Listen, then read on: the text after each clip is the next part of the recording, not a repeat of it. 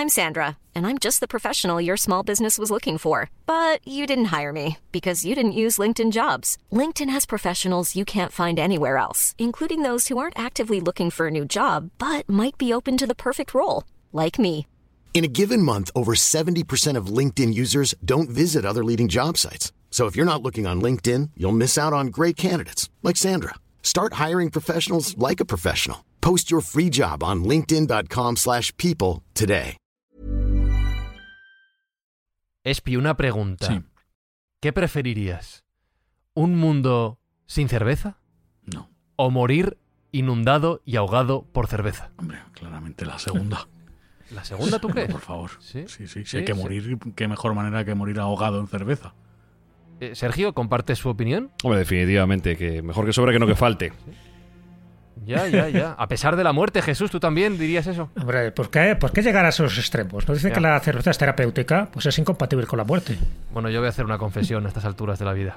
Y sabéis que es cierta. A mí no me gusta la cerveza, ¿qué narices? Ya voy a decir. Ya. A mí no me gusta la cerveza. No me gusta. Tengo que aguantar esta broma si no me gusta la cerveza. Bebe Coca-Cola. Campo.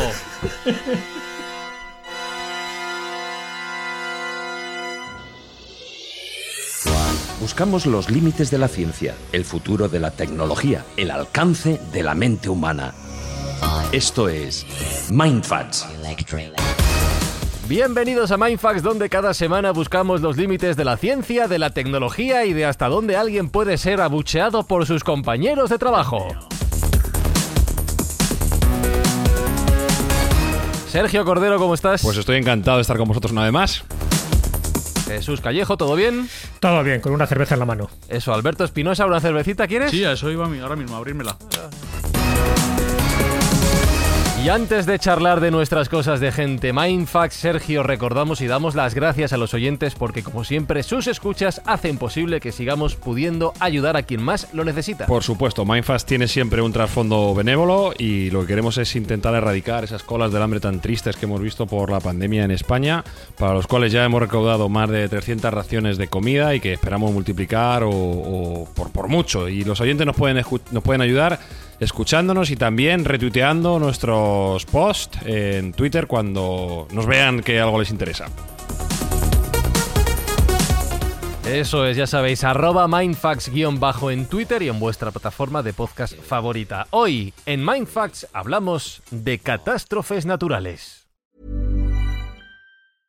I'm Sandra, and I'm just the professional your small business was looking for. But you didn't hire me because you didn't use LinkedIn jobs. LinkedIn has professionals you can't find anywhere else, including those who aren't actively looking for a new job but might be open to the perfect role, like me.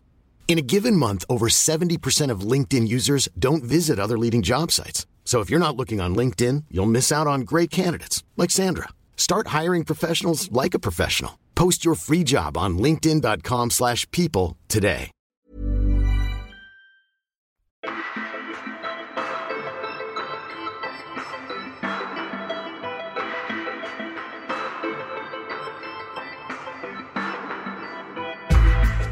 Catástrofes naturales no del estilo de la que hemos vivido en 2020, que no deja de serlo esta pandemia que todavía sigue entre nosotros y causando desgracias, sino de otro tipo de catástrofes naturales, esos momentos en los que nos vemos superados por la fuerza de la propia naturaleza, como podría ser una inundación mundial de cerveza, pero creo que eso no se va a dar, creo que ese diluvio no va a llegar, así que vamos a mirar otras cosas que han ocurrido de verdad en la historia y sobre todo cómo podemos anticiparnos a las que lleguen en el futuro. Y es que Jesús...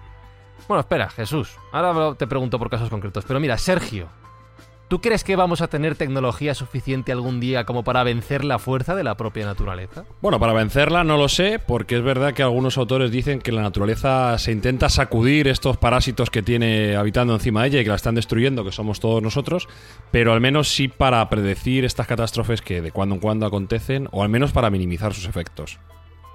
Y ahora sí, Jesús, cuando la naturaleza se pone brava, no hay quien la supere. No, no, no, está claro, y tenemos ejemplos suficientes. De hecho, sabes que hay, por lo menos yo conozco tres libros que se titulan como La sexta extinción. Entonces la gente dirá, bueno, ¿qué es eso de la sexta extinción? Porque ha habido cinco anteriores, pero las cinco anteriores, que fueron extinciones masivas, donde prácticamente se extinguió el 80 al 90% de los seres vivientes, teníamos la suerte de que no había Homo sapiens, entonces no pasó nada. La última de esas cinco extinciones masivas fue hace 65 millones de años cuando se cargó a todos los dinosaurios. Por suerte, no a los mamíferos, y los mamíferos vivieron tranquilos y felices. Pero claro, se habla de una sexta extinción. ¿Cuándo puede ocurrir? Bueno, pues hay síntomas, hay elementos suficientes para determinar cómo puede ocurrir y cuándo, y, y nos vienen alertando muchos científicos, ¿no? Pero bueno, de eso hablaremos, me imagino, posteriormente. Si nos vamos más atrás, es decir, eliminando esas cinco extinciones masivas porque no había Homo sapiens, bueno, una de ellas fue, ya digo, terrorífica porque fue en el hace 252 millones de años, estamos hablando de la época pérmica, que murieron el 95% de todas las especies. El 95%. El 95%, o sea, Sí, sí, que, sí. que prácticamente empezar de cero. Está considerada como la, la extinción madre. Prácticamente empezaron de cero, pero ya digo, en una época donde no había Homo sapiens. Bueno, pues si nos vamos un poco más actual, ¿no? Eh, La época donde ya empieza a, ver Homo sapiens, ya sabéis que más o menos hace 150.000 años es cuando empezamos a deambular por este planeta llamado Tierra, pues hay unas cuantas extinciones donde también el ser humano ha corrido un serio peligro. La mayor de todas, la mayor de todas, sin ser la sexta extinción, ocurrió hace 75.000 años. Fue en un volcán, el volcán de Toba, en Indonesia, donde hubo una explosión de tal magnitud, ¿vale? que redujo la población a unos 10.000 habitantes en todo el planeta. Por decirlo de otra manera, a unas 2.000 parejas fértiles. Bueno, hay, especies animales que ahora mismo están en esas cifras y que eso es serio peligro de extinción, totalmente. Sí, sí, sí. pues nosotros estuvimos ahí. O sea, te quiero decir que aparte de, de exterminar a muchas más especies animales, casi el ser humano desaparece. Lo que se conoce, en lo que se conoce en como un reset de fábrica. Estamos volviendo a. Sí, claro, claro. Porque Sí. quedaran 10.000 habitantes en todo el planeta, imagínate, para verse uno a otro, ¿no? En fin, Casi era un acontecimiento mundial. Bueno, pues ahí es más o menos también cuando empieza esa, esa migración desde África hasta el resto ¿no? de, de los distintos continentes en esos 75.000 años. ¿Por qué? Porque los que sobrevivieron se dieron cuenta de que, bueno, que había que, que establecer nuevas colonias y que había que perpetuar la especie, ¿no? Entonces, bueno, es un momento clave, esos 75.000 años, que por cierto no es demasiado conocido, ¿no? Que tuvo que ver con, esa, con ese incidente o esa explosión de, de Toba. Bueno, luego, por citarlo ya muy deprisa, hace 12.000 años algo ocurrió, ya lo sabemos, y alguna vez lo hemos comentado, que genera muchísimos mitos alrededor de esos míticos 12.000 años, entre ellos la Atlántida, que si algún asteroide, que si el diluvio universal, etcétera, etcétera. Pues que es verdad que casi todas estas grandes extinciones masivas están relacionadas siempre o bien con diluvios, o bien con cambios climáticos, o bien con alguna glaciación, o bien con volcanes, o bien con meteoritos, ¿vale? Siempre se dan alguna de esas circunstancias. Como ves, no hay ninguna que tenga que ver con inundaciones de cerveza. todavía, todavía. Oye, estaba pensando una cosa. ¿Y lo bonito que sería el mundo sin humanos? Ya, yo solo pienso muchas veces, macho. ¿Verdad que sí? Pues vamos camino, ¿eh? No, Vamos bueno, que en el camino. fondo solo, solo fastidiamos y no hacemos nada productivo. A vosotros que os gusta Todo el cine, animalitos por aquí, a ti que te gusta el cine, Fran, recordarás Soy leyenda, Sí. la película, cuando él va por sí, Nueva York, que está bien. comido por la naturaleza completamente y, Claro que lo recuerdo, y claro. la naturaleza re- reclama lo su sitio. Sí, sí, sí. sí, lo es que no la ha bien. visto, Sergio. Ya, si lo bueno, pero que, que, que falsee que sí, que diga que sí. Sí, sí, sí, sí, estoy diciendo que sí, pero está Espinosa reventando mis secretos, hombre. Hombre, hombre. Eh, lo que sí que, bueno, aunque el, el ser humano efectivamente en, en 2021, ya veremos en el futuro, eh, seguimos aquí en, en este planeta, eh, durante los la época más moderna, durante los últimos pocos miles de años, también ha habido una serie de catástrofes naturales, de eventos naturales que no han acabado con nosotros, pero que sí que nos han dado unos, unos buenos sustos. Y además muchos de ellos tienen que ver, como dices, con volcanes y con terremotos. Sí, sí, son como señales de advertencia, son toques de atención para darnos cuenta de que a veces, hagamos lo que hagamos, la fuerza de la naturaleza va por su por sus aires distintos y nos puede exterminar. Lo peor de todo es cuando nosotros además estamos provocando a veces estos acontecimientos, ¿no? que tendría que ver con ese cambio climático. Pero bueno, como tú bien decías, Fran, en estos últimos miles de años también han ocurrido algún, algún tipo de evento, vamos a llamarle preocupante, en el sentido de que hay civilizaciones que han desaparecido, enteras, tal cual. Y ponemos un ejemplo, que es el, el, caso de la erupción minoica, como así se llama. ¿no? Por entonces, en el Mediterráneo, alrededor de la isla de Creta, había una cultura, una civilización bastante próspera, que era la minoica y que muchos oyentes les sonará al rey Minos, al laberinto, al Minotauro, al hilo de Ariadna y a Dédalo, ¿no? que es el primero que empieza a hacer ese primer aparato volador. Bueno, pues desaparece, casi de la noche a la mañana desaparece. Y se sabe que tiene que ver con un acontecimiento, en este caso geológico, que fue la explosión del volcán Santorini. Santorini y Tera, ¿no? Tiene los dos nombres. Bueno, pues esa erupción fue tan potente, tan bestial, que arrasó esa civilización eh, minoica. Hasta el punto de que la que sucede a esa civilización, precisamente de los restos que quedan, es la civilización micénica. A partir de ahí empiezan los micénicos, porque parece que se aprovechan un poco de la debilidad, lógicamente, que había generado pues aquella catástrofe. ¿Y cuándo ocurrió? Aquí hay diversidad de, fechas, ¿no? Eh, según a dónde nos atengamos. Para los arqueólogos fue hace 1500 años antes de Cristo, pero si nos vamos a una datación por radiocarbono sería en el 1618 aproximadamente, y si nos vamos a un análisis dendrológico, es decir, cuando miras los anillos de los árboles, porque ya sabes que también quedan secuencias y rastros de estas catástrofes naturales, pues sería alrededor del 1628 antes de Cristo. Pero claro, aquí se dan otros dos fenómenos paralelos que de alguna forma corrobora que la explosión tuvo también sus consecuencias. Y consecuencias eh, en distancias bastante largas. Por ejemplo, en China. Porque en China, qué curioso que justo las dataciones cronológicas que tenemos en China la dinastía Xia desaparece de una forma brusca justo en esa fecha para dar inicio a la dinastía Shang. Y también tuvo que ver con un cambio climático que posiblemente derivara de esta explosión del Santorini en Creta. Y también y esto es otro apartado que comentan algunos arqueólogos y también algunos historiadores, las famosas plagas bíblicas que aparecen en el Antiguo Testamento tendrían que ver con las consecuencias climatológicas que generó la explosión del Tera Santorini. Entonces, bueno, pues ahí tenemos eh, una de esas explosiones. Claro, sí, es curioso porque para que veas que son cosas que nunca son locales exactamente, sino que luego tienen efectos secundarios, en fin, que, que, pueden generar otro tipo de elementos, por una parte traumáticos, pero por otra parte de florecimiento. Fijaros en este caso, una civilización desaparece, la minoica, una civilización aparece que es la micénica. Entonces es como que de las ruinas de algo florece una nueva estructura. Es como que eh, a rey muerto, rey puesto. Bueno, pues aquí se da algo parecido. Yo quería preguntarte, Jesús, si... tú le das algún pábulo a la teoría de Gavin Menzies que dice que este grandísimo erupción volcánica, esta gran erupción volcánica, pudo ser el fin de la Atlántida y pudo ser eh, ese paso eh, de lo que algunos sitúan a Atlántida en esa zona y, bueno, pues eh, un nuevo comienzo para esa civilización, como tú dices. No, para mí no, no tiene nada que ver la Atlántida con esto, pero por una razón básica.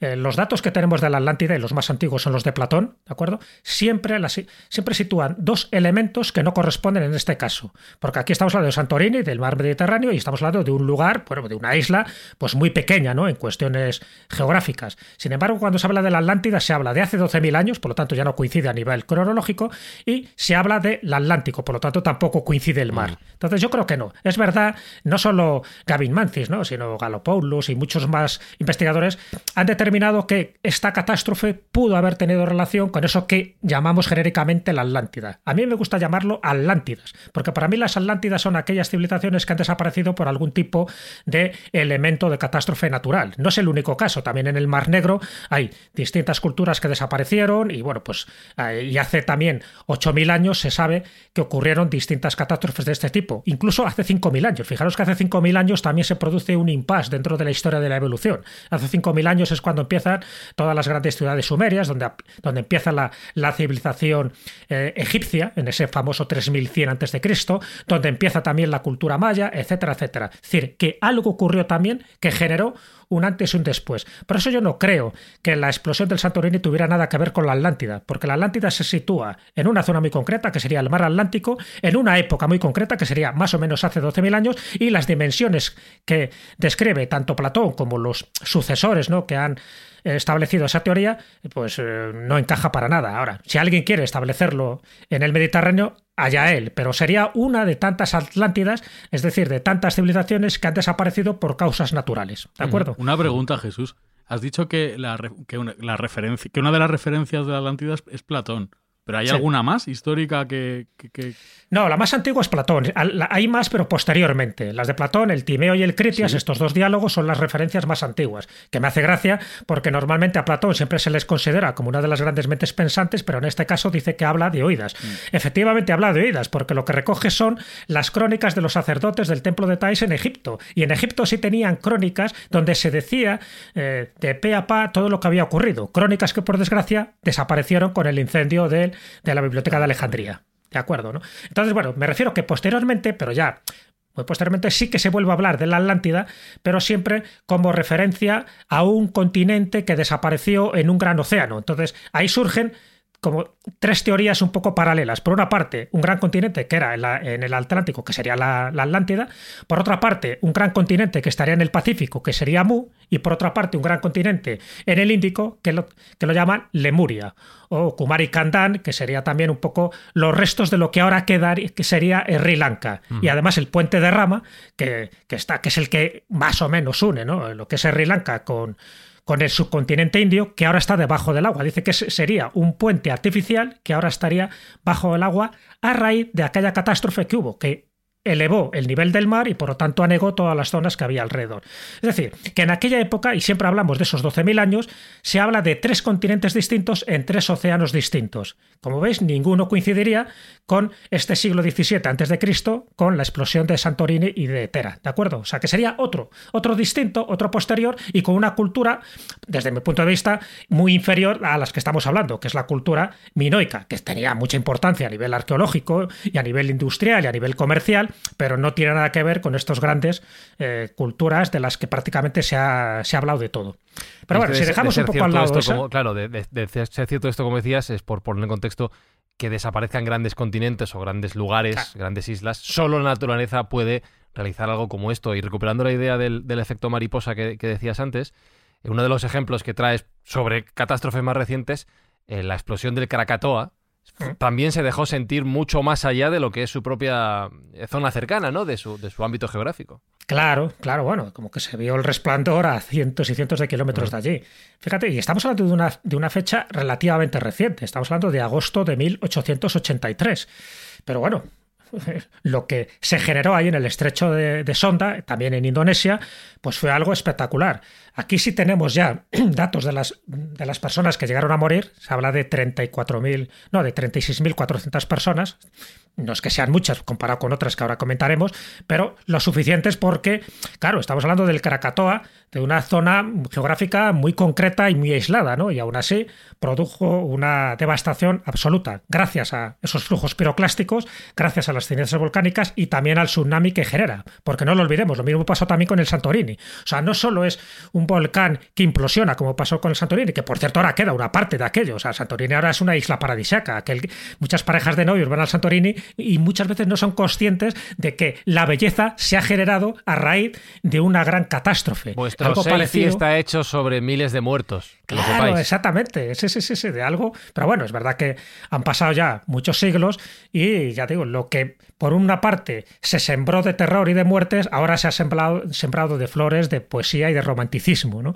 Un poco lo que pasa también con las médulas en León. Cuando tú vas a las médulas, dices, qué bonito, ¿no? El sitio. Pero sin embargo, las médulas está hecha precisamente por una devastación de la montaña con la ruina Montium buscando ese oro por parte de los romanos. Entonces, destrozando literalmente una parte geográfica de León, del Bierzo, y ahora, sin embargo, se ha convertido pues, en un lugar paradisiaco, bonito, hermoso, romántico. Bueno, pues curiosamente, ¿no? Como la, la vida siempre se manifiesta, incluso en los momentos mucho más dramáticos. Por eso, si el ser humano desapareciera, el planeta seguiría y habría otra especie dominante en su momento, que es lo que pasó en la época de los dinosaurios. Sí, sí, si el ser humano desapareciera, yo estoy seguro de que el planeta Tierra sería un lugar maravilloso, con el pequeño detalle de que no estaríamos nosotros para disfrutarlo. Pero bueno, ¿qué más da eso?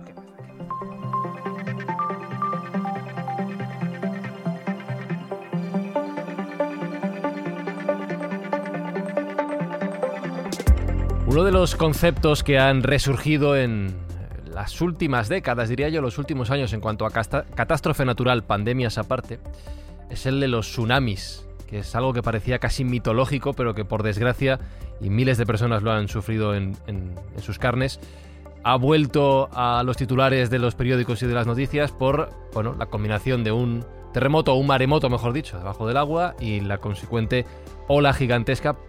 Como digo, hemos visto varias, pero quizá la más dramática, Sergio, por la extensión y todo lo que conllevó después, fue la que llegó a Fukushima, en Japón.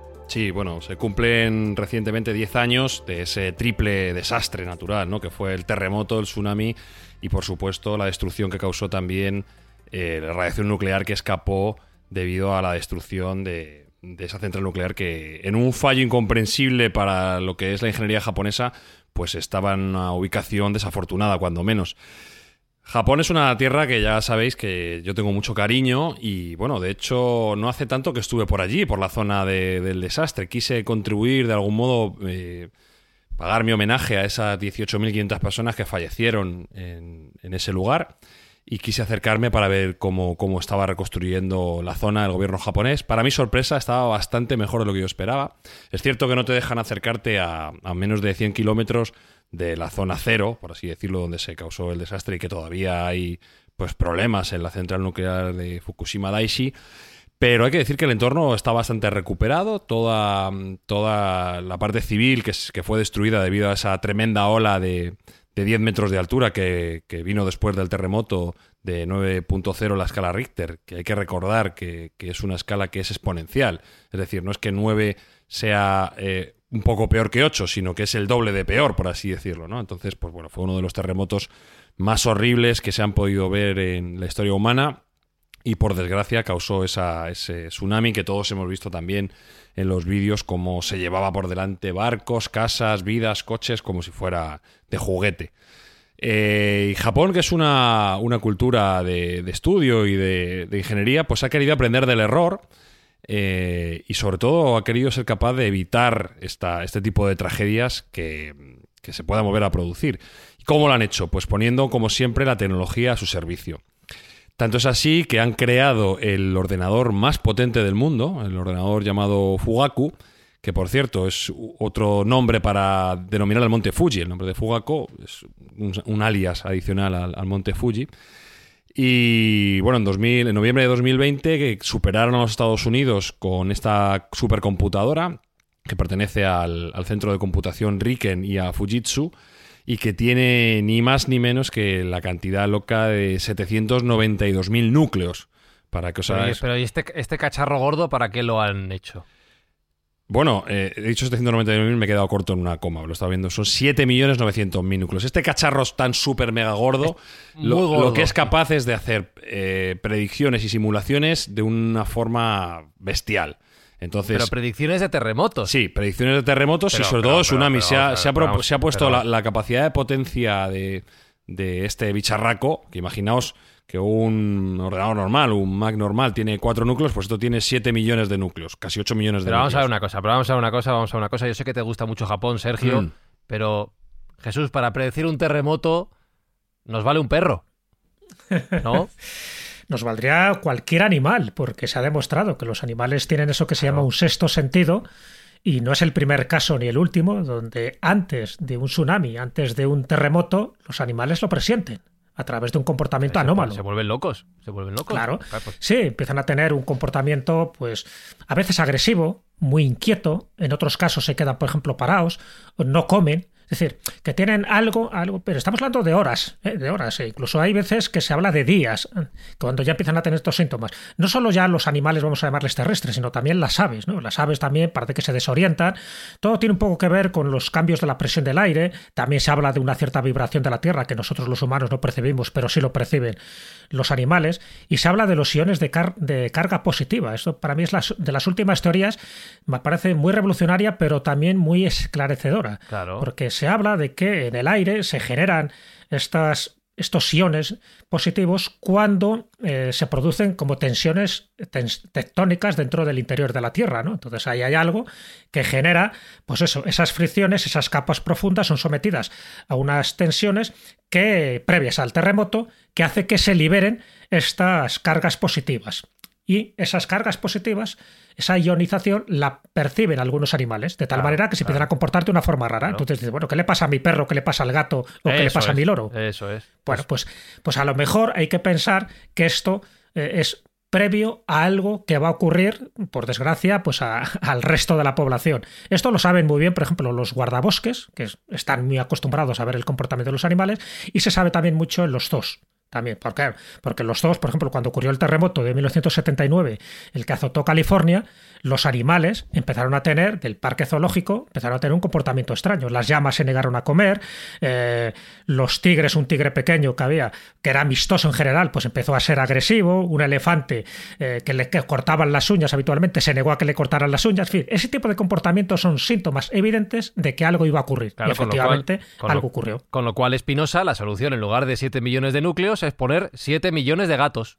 Gatos o perros o lo que sea. No, gatos, gatos son mejores para esto. Esto recuerdo contar muchas historias cuando el tsunami este de el de Tailandia, que no recuerdo muy bien cómo se llama la isla, pero eso lo, lo contaron, el de la película de lo, imposible. Sí, sí. Eso lo contaron, como los animales de repente huyeron a las zonas más altas y, la gente, y flipaba la gente, decía, ¿qué coño pasa? ¿Qué coño pasa? Y, y venía un tsunami. Pues eso, Sergio, no sé para qué nos hace falta este, Nada, muy, muy fácil. ordenador gordo. Una vez que los japoneses sepan esto, ahora meten el ordenador en una carcasa con forma de perro, en plan Aibo de Sony. y que ladra, ladra y te detecta el tsunami a la vez, ¿sabes? Y te hace compañía. Entonces, para esto son, son muy válidos. No, realmente el problema es que nosotros no entendemos a los animales, eh, ni los animales no entienden a nosotros, pero es verdad que sí que parece que hay un un patrón de comportamiento en el cual ellos parece que se inquietan, ¿no? Cuando vienen este tipo de catástrofes naturales. Bueno, necesitamos algo más confiable y ya te digo que en Japón lo que se ha hecho es poner al servicio de la ciencia toda esta capacidad brutal que tiene Fugaku y eh, metiéndole modos de generación y de simulación de los diferentes tsunamis, todos los datos que ha tenido, pues eh, ese entrenamiento al que se le ha sometido ha dado un resultado en el cual ya el 90% de los tsunamis que se están produciendo, recordemos que Japón está en una zona sísmica tremenda, pues el 90% de los tsunamis los está prediciendo con éxito, ¿de acuerdo? Y no solo eso, sino que él está sacando los patrones para que otros ordenadores a su vez aprendan de él. Es decir, tú el ordenador de tu casa, el ordenador de tu casa, lo conectas a Fugaku y le enseña a cómo predecir ese, ese tsunami. O sea, con lo cual Fugaku dentro de poco no va a tener que estar permanentemente dedicado a esta detección precoz de esos tsunamis, sino que enseña a su vez a otros ordenadores menores a que detecten con sus mismos patrones, que esa es eh, un poco la gracia que, que tiene el asunto. Y ya te digo que los resultados que están teniendo son bastante positivos y los tsunamis pequeños que se están produciendo, porque como digo en Japón son constantes, están siendo detectados con un 90% de corrección. Con lo cual, bueno, pues es muy importante el tener esa capacidad, aunque solo sea por minutos, ¿eh? no hace falta que sean horas, como decía Jesús, sino tres minutos te pueden cambiar la vida o, la no vida eh, en el caso de que venga una ola gigante de la magnitud que, tuvo esta, esta desgracia en Fukushima. ¿no? Entonces, bueno, los japoneses ahí van un, un, paso por delante y están aplicando ese conocimiento y, esa tecnología para, para, intentar evitar bajas de sus congéneres. Con lo cual, bueno, pues nos quitamos el sombrero una vez más con los japoneses. Estaba pensando eh, que nosotros, los cuatro que estamos afincados en Madrid, pues eh, bueno, pues esto no nos va a ayudar mucho porque estamos lejos de los potenciales tsunamis que puedan ocurrir. Eh, mucha de nuestra audiencia que está en otras partes, ya no solo de, España en nuestro caso, de este país, sino de Latinoamérica, pues mira, pues sí, estarán más cerca de la costa y esto es una información que les puede ayudar. Y estaba pensando en otro fenómeno natural, Sergio, los huracanes, y pensando precisamente en América, en toda la zona del Mar Caribe y del Océano Atlántico por ese por esa zona del mundo que todos los años es, noticia y por desgracia cada cierto tiempo es fuente de desastre y de desgracia total. Sí, sí, los huracanes son uno de los elementos naturales más dañinos. Eh, que no, por suerte no se producen, como tú bien dices, en todo el mundo, sino que en aquellas normalmente en zonas de mar y zonas de costa, debido a que se forman cuando un aire caliente y húmedo en el océano pues se alza y crea un sistema de bajas presiones sobre, la, sobre el agua. Entonces, eh, el aire viene a llenar esa presión de esa zona de esa región de baja presión y lo que hay son vientos muy altos, huracanados, como nunca mejor dicho, y normalmente lluvias muy potentes. Lo curioso es que hace bien poquito hemos detectado, gracias a nuestra capacidad de ver desde arriba, desde el espacio, hemos detectado el primer huracán espacial. Hasta ahora. ¿Huracán espacial? Sí, un huracán espacial que, bueno, pues eh, es la primera vez que se detecta. Es cierto que es con datos de agosto de 2014, pero esos datos se han, pasado también por, por estos ordenadores que a día de hoy tenemos, que son capaces de analizar muchísimos muchos más parámetros y se ha detectado que efectivamente eh, en un mapa en tres dimensiones, eh, en un radio de mil kilómetros, que no es una cosa menor, eh, pues se vieron un, huracán que se hizo en, o que estaba formado en, en la atmósfera, ¿de acuerdo? No en, no en la zona baja de la Tierra, como nosotros estamos acostumbrados, sino en una zona muy alta. Y como bien decía Jesús también antes, pues eh, tenía unas características muy eléctricas, ¿no? Con muchos electrones eh, y una tormenta que, tuvo una violencia absoluta y tremenda. Tanto es así que duró ocho horas en una rotación diabólica que ya digo que no se había detectado nunca. ¿Por qué es importante y por qué es interesante esto? Bueno, porque este tipo de huracanes, eh, que ya habíamos visto en Tierra, pero no tanto en el espacio, también se han detectado por los astrónomos en otros planetas como Marte, Saturno y Júpiter. Eh, con lo cual, bueno, pues estamos viendo que son patrones que se generan en diferentes planetas y que nos podrían también hacer pensar dónde hay planetas que pudieran tener elementos climatológicos parecidos al nuestro. Con lo cual, bueno, el saber que se producen tanto en la superficie como en la propia atmósfera pues eh, nos da un indicativo más de qué buscar cuando miramos en, cuando miremos en exoplanetas. Y nos, no deja de hacernos conocer un poco mejor nuestro propio planeta. Es un dato que hasta ahora era desconocido. Totalmente, yo, yo me acabo de quedar loco, Espi, ¿tú sabías esto de los huracanes? Ni idea. Joder. Sí, sí. Yo vengo a aprender aquí. Como bueno, la tecnología avanza rápido y nos va dando datos eh, cada vez más curiosos que nos hacen conocer mejor nuestro planeta. Mm, ¿Sabes? Una, una, foto, a la que hablamos de esto, que me he acordado el otro día lo veía, no recuerdo en qué red social, alguien que, mm, que, ponía una foto de pues una fuga de lava de un, de un, volcán, que entiendo que estaba más o menos inactivo hasta que ahí hubo una pequeña fuga de lava, y la gente haciéndose selfies cerca de la lava. y jugando al voleibol. Sí, efectivamente. Y, y, no cogían la lava para hacer una pelota, pues de milagro. Al margen de que el selfie es quizá una de las grandes lacras de esta sociedad y de la humanidad que nos puede llevar a la sexta extinción, como decía Jesús. Eso sería selección natural. ¿eh? poco nos pasa. completamente. Estoy de acuerdo. a favor, estamos a favor. El que coja, el que coja lava para hacer una bola es que se está, se está ganando un premio Darwin. Pero quizá los volcanes, más allá de eventos concretos, eh, también están un poco olvidados. Hace bastante que no tenemos una gran, gran, gran, gran explosión, más allá de las que ha mencionado eh, Jesús. Y los volcanes están ahí, Sergio. Están ahí amenazando o quizá ayudando puedan tener su utilidad. Bueno, hay una corriente científica que contraintuitivamente valora los eh, volcanes como una herramienta y no como, y no como un impedimento. Si todo el mundo piensa en volcanes, piensa en que los volcanes, pues lo lógico es que calienten la atmósfera, ¿no? Y en ese aspecto, pues estaríamos, estaríamos claros. Pero no toda la naturaleza es tan sencillo y puede ser que los volcanes ayuden a eh, disipar un poco el efecto de calentamiento que estamos haciendo, el calentamiento global que está haciendo el ser humano. Tanto es así que hay algunos científicos, y hay que reconocer que esta idea es un poco loca, pero lo que proponen es crear volcanes artificiales con explosiones nucleares dentro de nuestro propio manto para, sí, sí, para eh, hacer que estos, estos volcanes artificiales en su erupción emitan 10 millones de toneladas de cenizas que lo que haga sea tapar, tapar la radiación solar que nos llega y reducir la temperatura del planeta en 1,5 grados en el periodo de dos años. Esto es una situación que suena desesperada. Voy a escribir a ese señor en este momento. Suena desesperada, pero en el, momento que empecemos a ver que se derritan los polos, igual empezamos a ver cosas ya de este estilo. Con lo cual, eh, eh, ya, se, ya se ha teorizado y podría ser. Bomba nuclear dentro del manto, volcán. no suena muy bien. No, no, ¿qué, puede, salir mal, Espinosa? No puede salir nada mal. clásico comité de científicos que dirán, oye, se nos ha escapado esto de las manos, ¿no? Eso, es lo que suena. A, llamar a Bruce Willis, venga, a ver, que te vas a tener que ir. Bueno, pero, es verdad, pero es verdad eso que dice Sergio. O sea, este tipo de soluciones solo se plantean cuando ya el problema prácticamente sea irresoluble. Ya sabes que a grandes problemas, grandes remedios. Es decir, para que esto no llegue a ocurrir, o a, nadie se le ocurra esta idea, es decir, no tenemos que llegar a ese punto cero de no retorno. Ese es el problema. Que, que al final esto se está planteando porque parece que vamos a un camino en el que estamos abocados a la catástrofe, pero provocada por nuestra insensatez. Entonces dices, bueno, pues, pues una especie, ya de que vamos de perdidos al río, pues venga, vamos a explosionar un volcán a ver si con la ceniza pues generamos algo. Pero bueno. Sí, bueno, los, propios pues científicos. pero es muy peligroso porque estamos jugando con fuego y nunca mejor Los propios científicos. Y con, y con un sistema que, está en un equilibrio inestable que tú a lo mejor si accedes ahí y le pones una bomba, la lías por otro lado. O sea, no sé.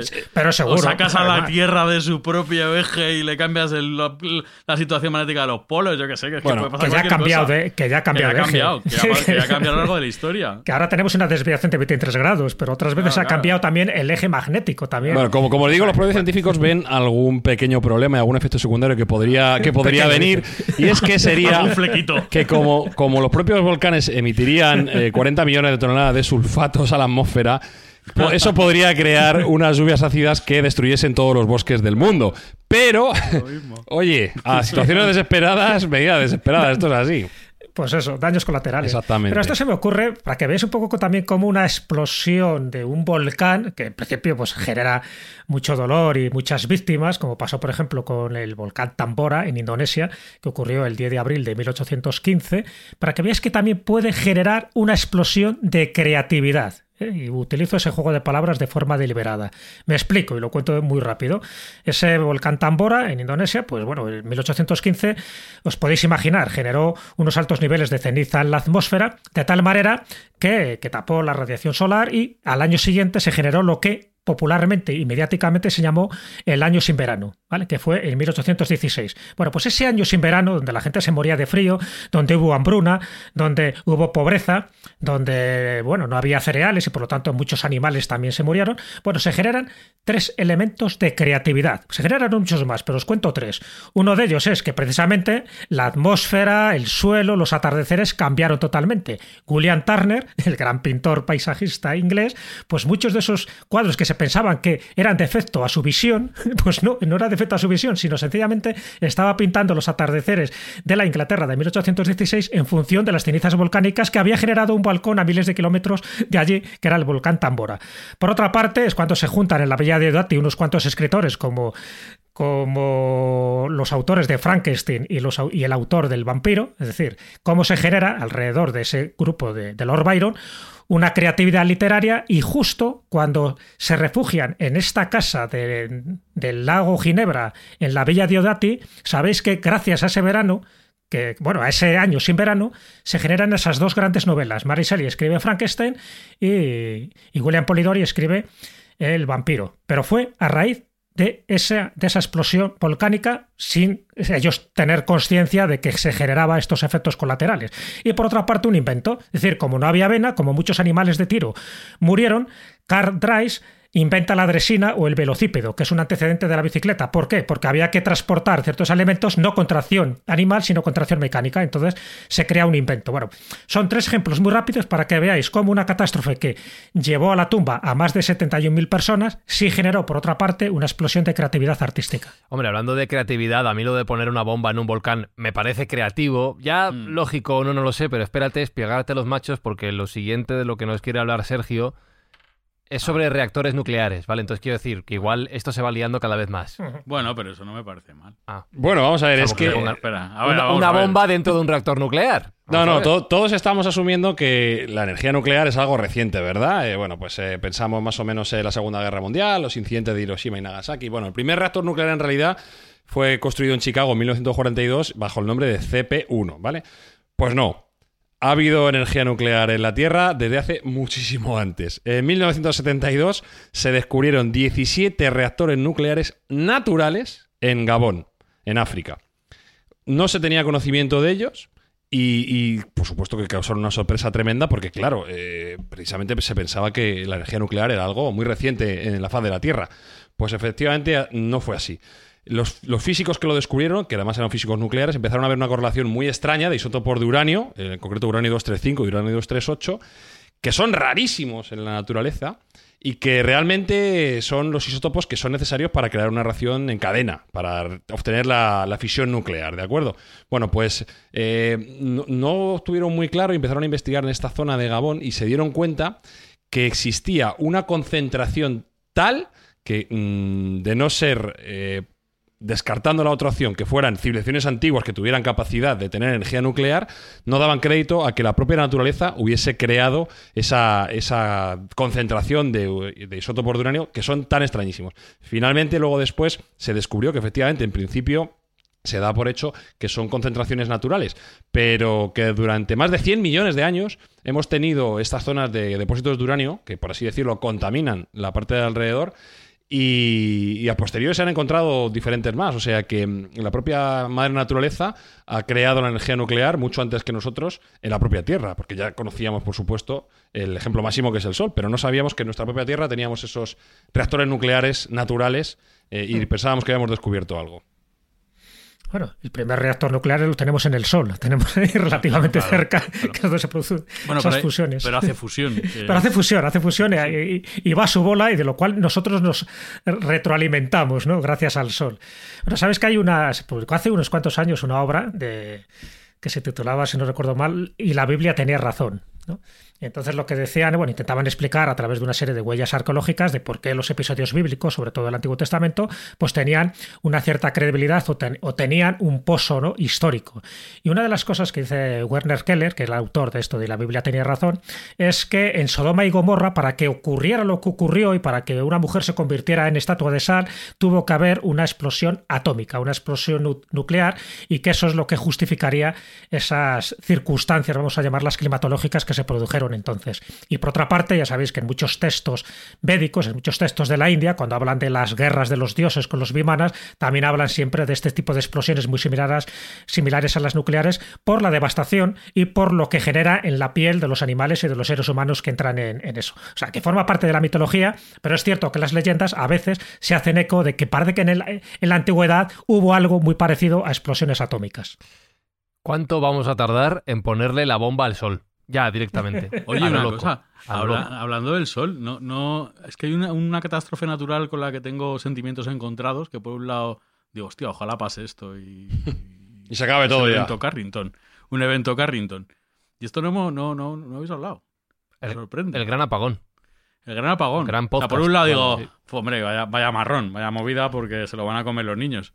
Pero por otro lado digo, pues lo mismo les viene bien. Básicamente, no tecnología electrónica. Daría para programa y casi temporada el tema, o sea que no se puede pues Mira, yo creo que lo podíamos tocar, sí, porque es verdad, creo que fue en 1859 donde, bueno, pues eh, no había todavía satélites artificiales y tal, pero si un efecto Carrington ocurre ahora, eh, los, satélites posiblemente los quemara, eh, todas las comunicaciones serían imposibles y volveríamos, evidentemente, pues a la era preeléctrica. Pero eso quiere decir que si hubiera un evento Carrington no habría más Mindfax, ¿verdad?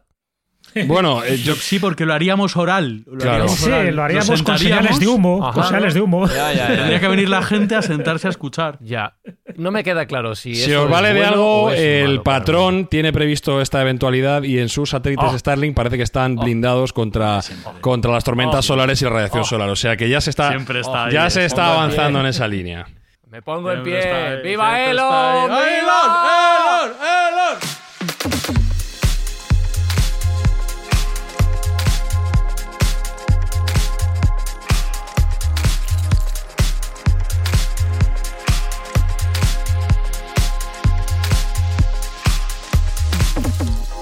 Bueno, nos vamos los cuatro cuartos que tenemos eh, ahora mismo, Espinosa, a invertirlos a Tesla, SpaceX y todo lo que... ahora, mismo, cuando ocurra el evento Carrington, va a ser lo único que siga en pie en la bolsa. Ponlo todo ahí. Ahí, ahí, todo el rojo. Vale ahí. Jesús Callejo, yo lo, eh, a lo que no invierto es en la inteligencia humana. Al final nos acaba decepcionando por algún lado. Bueno, pues eh, es lo que tiene. Somos capaces de crear grandes cosas y de cagarla. O sea, que vamos a ver si creamos. Sí, sí, sí. Y en lo que sí que pongo mi dinero, Sergio, es en la bondad humana y recordando que Mindfax sirve para ayudar a gente que realmente necesita que le echen una mano. Claro que sí, aparte de pasárnoslo estupendamente bien y aprender cosas nuevas en este podcast, vamos a echar una mano a la gente más necesitada, a esa gente que está pasando por grandes dificultades y grandes problemas. Y gracias a las escuchas y a las ayudas de los oyentes que si quieren ayudar un poco más pueden retuitear nuestros posts en Twitter, pues estamos intentando erradicar esas colas de hambre tan terribles que estamos sufriendo. Recordamos que nuestro Twitter es arroba mindfax-bajo, arroba mindfax-bajo y que estamos disponibles en vuestra plataforma de podcast favorita para que nos escuchéis, pero también para que nos dejéis bien de estrellas, bien de puntuaciones, bien de comentarios. Ahí arriba en los rankings queremos estar los primeros de todos. Y que nos escuchamos en siete días. Besos, abrazos de Fran y Zuzquiza. ¡Chao! Mindfacts llega cada semana a tus oídos a través de Spotify, Apple Podcast, Evox, Google Podcast o tu aplicación favorita. Búscanos en redes sociales. Somos Mindfacts. Intentaré explicarlo de un modo sencillo. Dentro de un año todos muertos. Les explicaré el porqué. La Tierra está rodeada por un campo de energía invisible compuesto de electricidad y magnetismo y curiosamente se le llama campo electromagnético. De ahí que hablemos de los polos magnéticos norte y sur. Nos protege de la radiación cósmica. Así que este campo EM es nuestro amigo. Pero ahora... Pero ahora ese campo se desmorona. ¿Qué sucederá ahora? Es de suponer que a medida que el campo se inestabilice habrá más incidentes. Un avión caerá del cielo, luego dos y después, en pocos meses, todo aparato electrónico quedará frito. Las descargas estáticas de la atmósfera crearán supertormentas, caerán cientos de rayos por kilómetro cuadrado. E irá empeorando. Nuestro campo EM nos protege de los vientos solares, que son una mezcla letal de partículas radiactivas y microondas. Cuando ese escudo fracase, las microondas provocarán literalmente la cocción del planeta. En solo tres meses estaremos en la edad de piedra. Al cabo de un año, el campo desaparecerá. Y adiós. Mom deserves the best, and there's no better place to shop for Mother's Day than Whole Foods Market. They're your destination for unbeatable savings, from premium gifts to show-stopping flowers and irresistible desserts. Start by saving 33% with Prime on all body care and candles. Then get a 15-stem bunch of tulips for just $9.99 each with Prime. Round out Mom's menu with festive rosé, irresistible berry chantilly cake, and more special treats. Come celebrate Mother's Day at Whole Foods Market.